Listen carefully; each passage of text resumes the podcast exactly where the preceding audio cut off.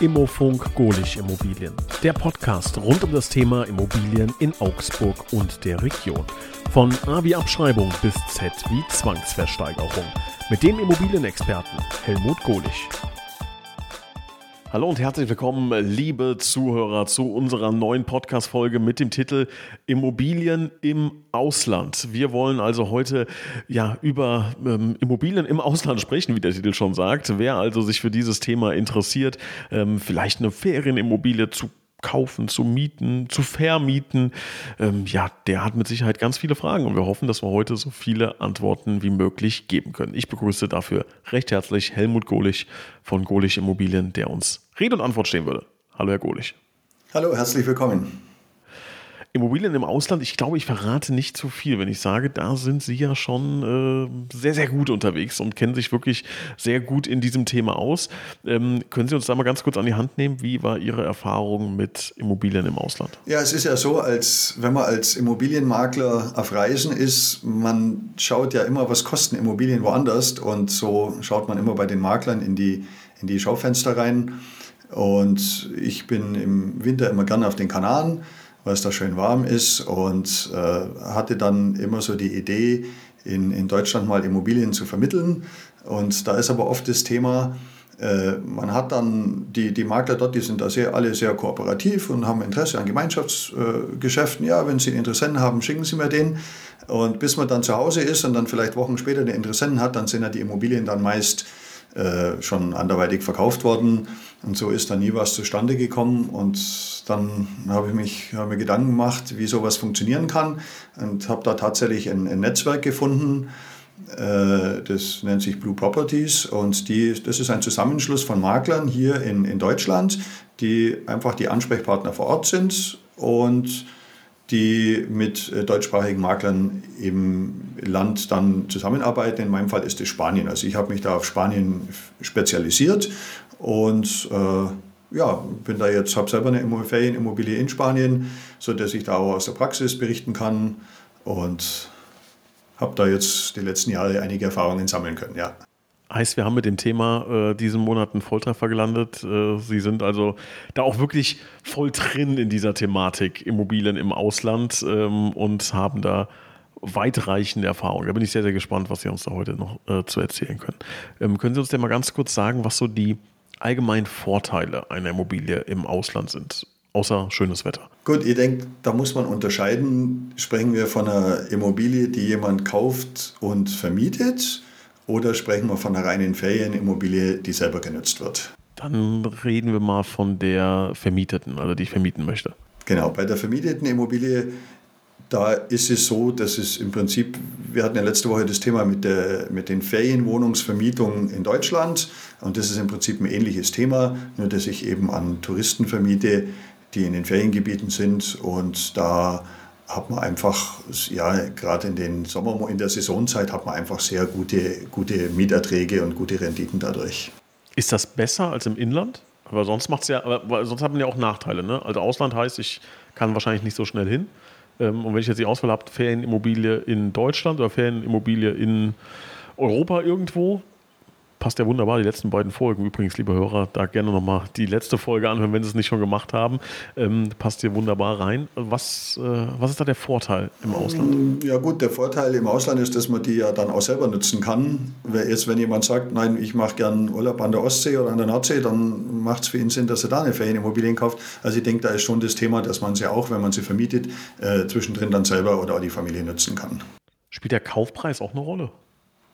Kauf, der Kaufpreis spielt natürlich immer eine Rolle, weil die Rendite ja das Ergebnis ist von Miete zu Kaufpreis und da ist es jetzt im jetzt Beispiel Spanien Festland doch deutlich günstiger wie hier bei uns in Bayern und äh, die, die Mieten aber auch äh, ähnlich wie hier, Tagesmieten. Okay, also da ist für Immobilieninvestoren aktuell ähm, vielleicht ein ganz gutes Schnäppchen zu, zu schlagen. Ähm, wie sieht das aus, wenn ich rein selber nutzen möchte? Welche Vorteile habe ich da? Gut, wenn man selber nutzt, das ist eine ganz andere Motivation. Da schafft man sich im Prinzip ein zweites Zuhause. Und äh, man ist dadurch natürlich viel flexibler. Man kann einfach, äh, man, das geht los mit, also wir reisen zum Beispiel nur mit Handgepäck in unsere Ferienwohnung. Das heißt, ich spare mal äh, dreiviertel Stunde am Flughafen beim Gepäck abgeben, ich spare mal eine halbe Stunde beim Koffer holen bei der Ankunft. Ich muss nicht mich richten nach, also das ist halt dann einfach immer frei, wenn ich will. Und, und ich habe natürlich das Thema, gerade wenn man wenn jemand Familie hat, da weiß man schon, dass in den Ferienzeiten die Hotels und die Flüge immer besonders teuer sind. Und dann hat man das Thema schon weg. Also das ist da schon ein großer Vorteil. Aber man muss, also man muss das wollen. Also das ist wie, es gibt Leute, die, die campen gerne und äh, die fahren zum Campen und so ist es mit der Ferienwohnung. Man hat natürlich dann schon das Thema, dass man dann immer wieder an den gleichen, gleichen Ort fährt, öfters, wie man es ohne die Wohnung machen würde.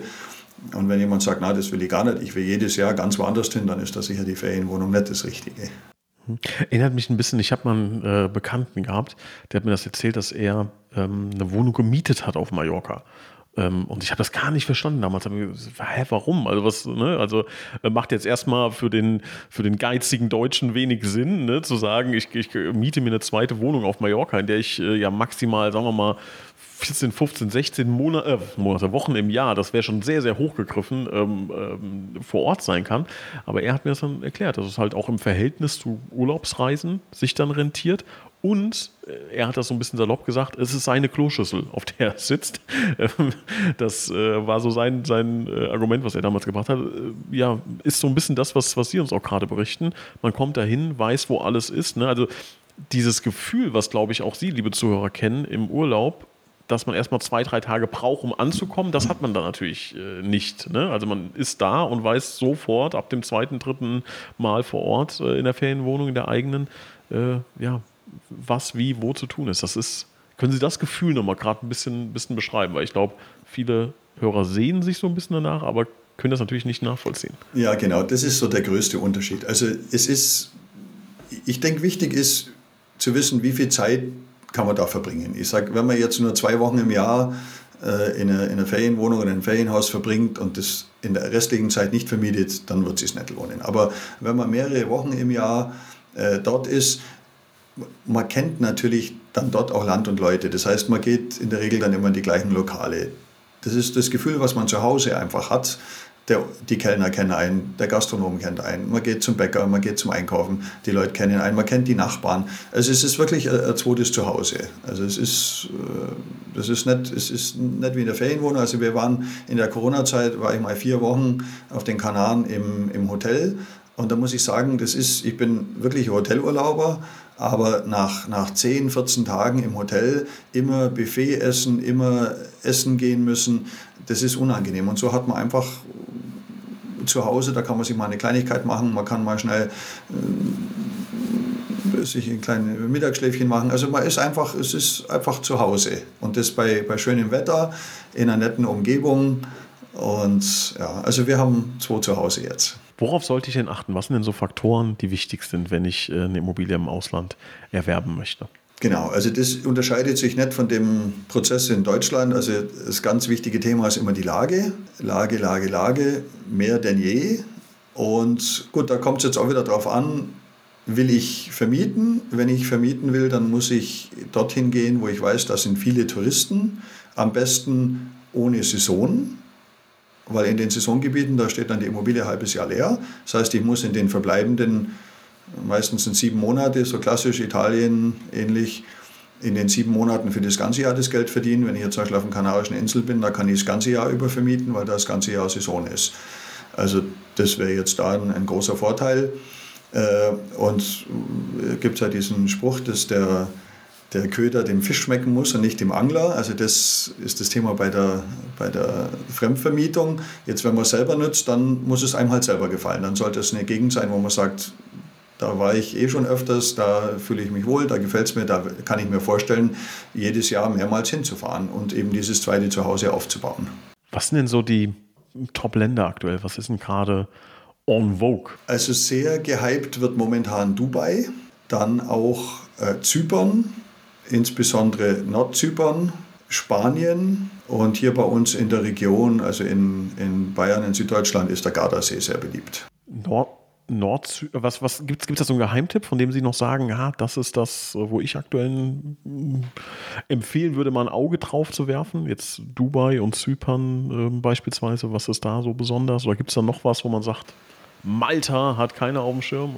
Gut, das hängt immer ein bisschen von der Motivation ab. Also ich selber war noch nie in Dubai, ich kenne den Markt dort nicht. Es wird halt da mit, mit Steuervorteilen äh, geworben, mit sehr hohen Renditen ich weiß es nicht. Es wird momentan sehr viel dort gebaut. Ich kann das nicht beurteilen. Also scheint ein gutes Investment zu sein. Bei Spanien ist es so, da ist die höchste Zahl der ausländischen Käufer sind momentan Deutsche. Ich war letzte Woche auf Mallorca und habe mich da auch mit Maklern aus meinem Netzwerk getroffen, um da einfach Informationen auch zu bekommen. Und da sind die, die klassischen Käufer momentan wirklich die, die Ferienimmobilie kaufen, die Banken unabhängig da jetzt investieren und ihr Geld vor Inflation schützen und dabei noch an einem schönen Ort sind. Und wie unterscheidet sich so ein Prozess, wenn ich jetzt eine Immobilie kaufe im Vergleich zu Deutschland? Ist das, ist das anders oder gehe ich da zum Notar? Gehe ich zu einem deutschen Notar? Wie läuft das? Genau, also ich kann jetzt nur für Spanien sprechen. Da weiß ich, wie es funktioniert. Also in, in Deutschland ist es ja so, dass man alle möglichen Vorvereinbarungen treffen kann, aber es ist nur der notarielle Kaufvertrag bindend und ausschlaggebend. In Spanien ist das ein bisschen anders. Man macht vorher eine, eine Reservierung. Das ist meistens mit einer kleinen Gebühr verbunden von 1000, 2000 Euro. Und dann kann man den sogenannten Optionsvertrag machen. Der ist dann bindend, äh, dass man sich verpflichtet, bis da und dahin einen Notartermin zu vereinbaren. Und in dieser Zwischenzeit werden alle Schritte vorbereitet, also die Bankfinanzierung und auch die, in Spanien ist es so, dass dann meistens ein, ein Anwalt noch mit eingeschaltet ist, der die grundbuchrechtlichen Dinge prüft. Und da ist es so, wenn dann der Notartermin vom, vom Käufer nicht eingehalten wird, dann muss er 10% äh, Strafe bezahlen. Also es, so, es werden 10% hinterlegt für diese Option und wenn er den Notartermin nicht erfüllt, dann kriegt er das Geld nicht zurück. Und im Gegenzug hat er aber auch die Sicherheit, wenn der Verkäufer sagt, er hat einen anderen äh, Kunden gefunden, der mehr bezahlt, dann muss er die 10% zurückbezahlen und dann nochmal 10% drauf als Strafe. Also das ist dann schon wirklich äh, bindend und beim Notar, da geht es dann wirklich nur noch darum, das zu beurkunden und da ist der große Unterschied zu Deutschland dass die, äh, das, das Ganze da wirklich Zug um Zug stattfindet. Das heißt, beim Notar wird die Zahlung geleistet, in Spanien üblicherweise mit einem Bankscheck, also es gibt tatsächlich sowas noch, und man kriegt dann beim Notar die Schlüssel. Oh. Ist also ein großer Tag da wirklich dann, ne? Also da kann dann ordentlich gefeiert werden beim Notar. Auf jeden Fall, ja. Wir haben, wir haben bei unserem Haus haben wir dann so eine kleine Schachtel bekommen und da waren die ganzen Schlüssel drin und das wird dann da überreicht. Also das war sehr, ja nett. Und dann geht man das erste Mal danach am Notar dann zu seinem Haus hin und sperrt dann auf. Und ja, das ist schon, schon ein Erlebnis. Glaube ich, ja. Wie, wie sieht das mit der Finanzierung aus? Sie haben gerade schon gesagt, ähm, klar, also die meisten müssen das Ganze auch finanzieren. Wie läuft das denn, wenn ich jetzt zu meiner Haus- und Hofbank gehe und sage, hier, ich will in, weiß ich nicht, XY eine Wohnung kaufen? Wie reagieren die dann? Genau, also die deutschen Banken, die finanzieren in der Regel keine Immobilien im Ausland außer man hat hier ein Objekt, das man beleihen kann, also eine freie Grundschuld zum Beispiel, dann kann man hier ein Darlehen aufnehmen, beleiht sein, sein Objekt in Deutschland und kann dann in Spanien oder wo man will dann die Immobilie erwerben. Ansonsten könnte man bei einer, bei einer ausländischen Bank finanzieren. In Spanien ist es so, die finanzieren einem als Ausländer 50 Prozent des Immobilienwertes. Das heißt, man braucht dann entweder 50% Eigenkapital oder finanziert die anderen 50% hier. Empfehlenswert ist es, zumindest war es die letzten Jahre so, weil die Zinsen bei uns niedriger waren wie in Spanien, dass man hier in Deutschland finanziert und wenn man finanzieren muss und das dann dort bezahlt. Was sind, was sind so die größten Herausforderungen, die es gibt beim Kauf einer Immobilie im Ausland? Ja gut, die große Herausforderung ist die Sprache. Also ich kann ja zum Beispiel kein Spanisch oder noch kein Spanisch. Das heißt, man muss diese ganzen Vertragsverhandlungen dann auf Englisch führen. Oder in dem Fall in meinem Netzwerk ist es so, dass alle Makler deutschsprachig sind. Das heißt, man kann dann in Deutsch vor Ort sprechen und die Makler, die sind dort noch mehr Dienstleister wie hier in Deutschland. Das heißt, die kümmern sich auch um einen Übersetzer, um einen Anwalt. Also die haben da wirklich diese ganzen äh, Dinge, die da passieren, die decken die mit ab. Und äh, ja, also einmal die Sprache, dann die fremde Vertragsgestaltung, es doch ein bisschen unüblich ist. Und ja, das dürften so die wesentlichen Herausforderungen sein. Jetzt haben Sie gerade eben schon äh, das berühmte Zitat angewendet, Lage, Lage, Lage. ja, wirklich ähm, elementar wichtig für Immobilien. Ähm, ja, und glaube ich, werden wir auch nicht müde, das immer wieder zu wiederholen. Ähm, wenn wir jetzt von einer Immobilie sprechen, die ich im Ausland erwerbe, auch zur Vermietung, ne? ich sag mal, für die Eigennutzung, da hat jeder seine Vorlieben. Der eine will halt wandern, dann muss er halt in die Berge, ne? logisch, dann äh, ähm, klammern wir das Thema mal aus. Aber wenn es jetzt wirklich auch darum geht, ich möchte die Immobilie vermieten und auch gut vermieten, was ist denn eine gute Lage? Was zieht denn aktuell? Und jetzt reden wir mal nicht von fünf Meter am Meer mit blauem Wasser, Sandstrand und keine Nachbarn links und rechts. Äh, das ist natürlich klar. Aber was sind, was sind so die, die Hauptdinge, auf die man achten muss? Ja gut, auf was achtet man, wenn man Urlaub fährt? Das sind aber schon die Dinge, also ich sag mal, erste Meereslinie, wie das in Spanien so schön genannt wird, das ist schon ein wichtiges Kriterium. Und natürlich auch die Infrastruktur, wie weit ist es zum Flughafen, äh, was gibt es für Einkaufsmöglichkeiten, was hat man je nach Altersgruppe ob's, oder nach Familienstruktur, was gibt es für Freizeitmöglichkeiten in der Nähe. Also das ist schon, schon wichtig. Wie wichtig ist wirklich Wasser? Also äh, muss es mehr sein? Kann es auch ein Pool sein? Worauf kann man da achten? Also in den, jetzt bei der Ferienvermietung in Spanien gibt es ja viele von diesen Eigentümergemeinschaften, diese sogenannten Comunidades, und die haben in der Regel alle einen Gemeinschaftspool. Also das würde ich schon als Muss ansehen. Und äh, klar, man kann ja auch in Ferienimmobilie in den, in den Bergen kaufen für Wanderer und Skifahrer. Also es, es muss nicht immer das Meer sein. Also das äh, einfach dort, wo viele Leute gerne Urlaub machen diese, diese Anlagen, wo dann, keine Ahnung, 50 bis 100 Eigentumswohnungen sind mit diesem Gemeinschaftspool. Ähm, ich kann mir vorstellen, da hat man vielleicht so ein bisschen Angst, okay, jetzt hat man die gekauft und alles ist gut und sieht auch schön aus, aber wird die Anlage dann auch wirklich so gepflegt, wie ich mir das vorstelle? Ist der Pool ordentlich und sauber? Wie ist da Ihre Erfahrung? Also das ist wie überall, es gibt gute und schlechte Verwalter. Äh, das muss man sich halt vor Ort anschauen. Die meisten Anlagen sind sehr gepflegt und da gibt es ja auch, also ich würde zum Beispiel empfehlen, wenn jetzt jemand das vermieten will, dass er dann auch äh, ein Objekt kauft, wo auch ein, ein, jemand da ist, der die Wohnungen in der Anlage verwaltet. Also das da hat man einfach diese Synergieeffekte, wenn man sagt, und es gibt da eigene Agenturen, die sagen, okay, wir machen diese Ferienvermietungsverwaltung, kümmern sich um die Reinigung, die Bettwäsche und wenn der halt vier oder fünf Apartments in der gleichen Wohnanlage hat, dann hat man da einfach gewisse Synergien und aber das funktioniert in der Regel sehr gut. Gibt es irgendwo Einschränkungen? Also gibt es jetzt Länder, wo, wo Sie schon gehört haben, oh, da ist es verdammt schwer, da gibt es für deutsche ähm, Investoren Hindernisse in irgendeiner Form? Gibt es da Einschränkungen? Also ich kenne jetzt nicht alle Regeln, die es gibt. Ich weiß zum Beispiel, dass man in den Niederlanden als Ausländer nur für den, Erst, für den Eigenerwerb Erstbesitz kaufen darf, also keine Zweitwohnung. Äh, dann gibt es Länder wie Italien, die haben sehr hohe äh, Ferienwohnungssteuern. Also da muss man schon darauf achten. Aber so richtige Einschränkungen, dass man da nicht kaufen darf, wüsste ich jetzt nicht. Aber diese, diese Kosten und äh, Steuern, die sollte man natürlich im Blick behalten. Ich weiß das aus meiner Zeit, wo ich viel in Italien war. Da haben viele dann eher Ferienwohnungen verkauft, weil die, die einzelnen Kommunen die Steuern so erhöht haben. Und da haben dann die Leute gesagt, gut, das steht dann wirklich in keinem Verhältnis. So oft nutzen wir es auch nicht. Dann verkaufen wir die Wohnung und gehen dann doch lieber wieder ins Hotel. Ja.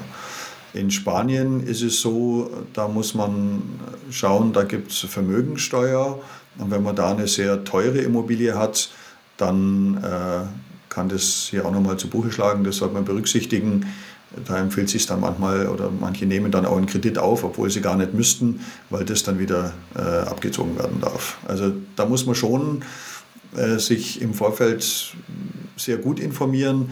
Aber das Schöne ist, es gibt, also gerade jetzt auf Mallorca oder auf den Kanaren, da sind einfach schon so viele Deutsche da, da gibt es deutsch sprechende Leute, die einem um diese ganzen Themen äh, mit diesen Themen helfen kann. Ich habe zum Beispiel eine deutschsprachige Steuerberaterin auf, auf den Kanaren, die mir dann einmal im Jahr die Steuererklärung macht, die man machen muss. Also das funktioniert alles sehr reibungslos und wie gesagt, man ist ja da nicht der Erste, der das macht, sondern die, da gibt es ganz viele und da ist man gut beraten und ich kann da also immer und die anderen Kollegen auch aus dem Netzwerk dann immer gute Tipps zur Verfügung stellen. Jetzt äh, sind Sie ja wirklich Experte in, in Spanien, spanische Auslandsimmobilien. Ähm, können, können wir Ihnen mal so einen Geheimtipp äh, aus, den, aus den Rippen leiern? Also jetzt, ich stelle mir jetzt sowas vor, Sie sagen jetzt, Malaga in der Via della Blanco. Dort gibt es die besten Objekte für einen günstigen Preis. Wo man, wo die Hörer jetzt gleich den Podcast äh, beenden können ähm, und dann mal schnell Google anschmeißen und ach ja, oh, das sieht aber wirklich toll aus. Das ist ein, das ist ein Geheimtipp. Was, was haben Sie denn da? Also ich persönlich bin großer Kanaren-Fan. Meine Lieblingsinsel ist Lanzarote. Und das ist mein persönlicher Geheimtipp, weil da einfach die Immobilienpreise äh, sehr moderat noch sind und aber trotzdem gute Vermietbarkeit gewährleistet ist. Und die Insel ist nicht diese typische Touristeninsel, sondern sehr, hat sehr starke Einprägung vom Cesar Manrique, der dafür gesorgt hat, dass nicht so viele große Hotelbunker rumstehen, sondern wirklich die meisten Häuser niedriger sind wie die Palmen. Und äh, da gefällt es mir persönlich sehr gut. Das muss man mögen. Es ist halt sehr viel äh, Lava. Also wer jetzt Blumen, Wald und Wiesen liebt, der ist da falsch aufgehoben. Der ist dann auf den Nachbarinseln besser aufgehoben. Aber ich persönlich bin großer Kanaren-Fan. Bei mir äh, fiel die Entscheidung aus, nach dem Ausschlusskriterium, weil für mich war der Winter besonders wichtig, also November, Dezember, Januar, Februar, wenn es bei uns so richtig kreislig ist. Und da muss man einfach den Weg gehen, dass man bis zu den Kanaren geht. Da ist Mallorca leider keine Option. Äh, oder auch Sizilien oder Italien ist einfach zu kalt im Winter. Ja, persönliche Frage jetzt. Ich will nirgendwo hinfahren, wo es Tiere gibt, die mich töten können. Wie sieht es da auf den Kanaren aus? Wie bitte? Ich will nirgendwo hin, wo Tiere mich töten können, so Australien beispielsweise äh, oder so Indonesien, wo dann so Schäferhund große Fledermäuse rumfliegen. Wie sieht das auf den Kanaren aus? Also mir persönlich ist äh, außer ein paar Geckos im Haus noch nichts begegnet. Okay, das hört sich gut an. ähm, wie wichtig ist es denn, dass ich einen deutschen Immobilienmakler bzw. einen erfahrenen Immobilienmakler äh, ja, an meiner Seite habe, um so einen Deal über die Bühne zu bringen? Also im Ausland ist es besonders wichtig, mit dem Makler zusammenzuarbeiten. Dort laufen auch die meisten Geschäfte über einen Makler. Und äh, wie gesagt, es gibt viele deutschsprachige Kollegen, aber auch die, die, wenn man sich das zutraut, auf Englisch zu machen, äh, den ganzen Prozess, dann findet man da auch ausreichend. Also das ist schon wichtig, weil die kümmern sich eben um diese ganze, um diese ganze Organisation mit dem, mit dem Anwalt, diese Grundbuchthemen. Und das könnte man allein nicht äh, leisten. In Spanien ist es auch so von der Mentalität, die, die Spanier, die, die gehen nicht selber zum Amt und melden Strom an oder ihr Auto um, sondern das geben die immer, da gibt es Agenturen, die erledigen das für einen mit Vollmacht und äh, deswegen bieten die da ganz viel diese Dienstleistungen an. Aber wenn ich halt da nicht vor Ort bin, dann kenne ich die Leute nicht und der Makler, der stellt halt diese Kontakte her. Also das ist dann schon, schon sehr wichtig. Und wir haben jetzt eben über unser Netzwerk den Service, dass wir eben hier vor Ort schon die quasi deutschsprachig mit mir Vorauswahl treffen können, ich die ganzen wichtigen Fragen beantworten kann. Was ist eine NIE-Nummer? Wie ist der Ablauf? Wie läuft die Finanzierung? Also viele von den Fragen, die Sie mir gestellt haben, die kann ich dann wirklich im Detail erklären, kann dann über die Bedarfsanalyse dann die richtig passende Region aussuchen, egal ob zur Kapitalanlage oder für den Selbstbezieher und dann den Kollegen, äh, den Kontakt zum Kollegen vor Ort dann herstellen.